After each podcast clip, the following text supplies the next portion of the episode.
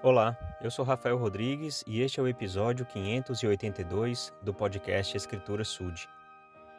Em 1831, os santos dos últimos dias estavam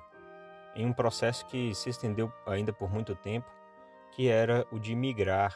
o de sair de um local onde eles não estavam encontrando as condições para se estabelecerem como uma comunidade, como um grupo de pessoas que adoravam a Deus de acordo com as suas crenças, para uma outra localidade. Então, eles criaram uma expectativa de chegar a um novo local e encontrar um ambiente em que pudessem estabelecer a causa de Sião, a cidade de Sião. E ao chegarem lá, as coisas não eram como eles esperavam. E o Senhor revelou então em Doutrina e Convênios, na seção 58, versículo 1. Ele disse: Escutai, ó élderes de minha igreja, e dai ouvidos à minha palavra, e aprendei de mim a minha vontade concernente a vós, e também a esta terra para a qual vos enviei. Então, o Senhor, ele queria algo para aquele povo. Ele tinha um propósito para aquele povo e ele tem um propósito para cada um de nós. Às vezes nós criamos expectativas, fazemos planos, sonhamos com uma situação ideal e de repente nos deparamos com uma situação diferente daquilo, cheia de dificuldades, cheia de desafios e precisamos então enfrentar essas coisas ou acontece para muitos, infelizmente, que é o de desistir, que é o de voltar para trás,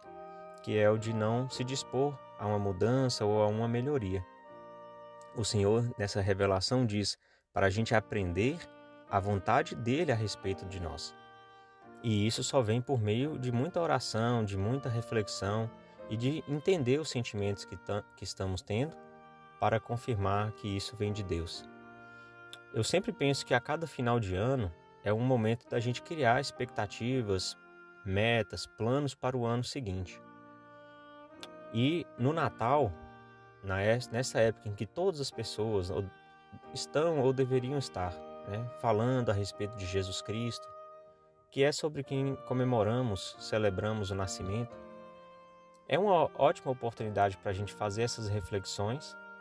para a gente poder entender a vontade do Senhor a nosso respeito. Que não só as reuniões familiares, os jantares, os, é, as trocas de presentes, enfim, essas coisas que são comuns e que fazem parte do nosso convívio, né, da nossa família, das nossas famílias e grupos de amigos, sejam a única razão, sejam a única coisa que ocupe a nossa mente, o nosso tempo durante esse período de Natal, de virada de ano, mas que nós possamos refletir,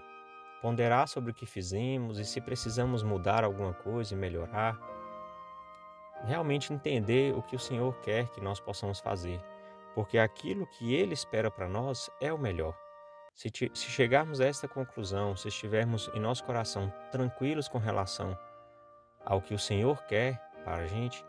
então os, os desafios que virão, eles serão muito mais é, capazes da gente enfrentar e superar esses desafios, porque vamos estar confiando que estaremos no caminho certo, mesmo com obstáculos, mas estaremos no caminho certo porque o Senhor já confirmou em nós, em nosso coração, que este é o caminho. Então eu espero realmente que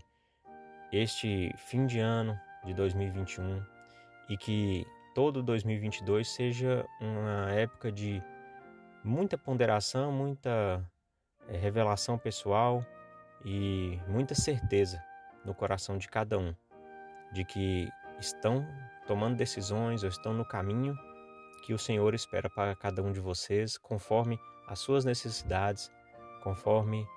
as suas é, necessidades, e que isso é, possa se traduzir em alegria, felicidade e prosperidade. Em nome de Jesus Cristo. Amém.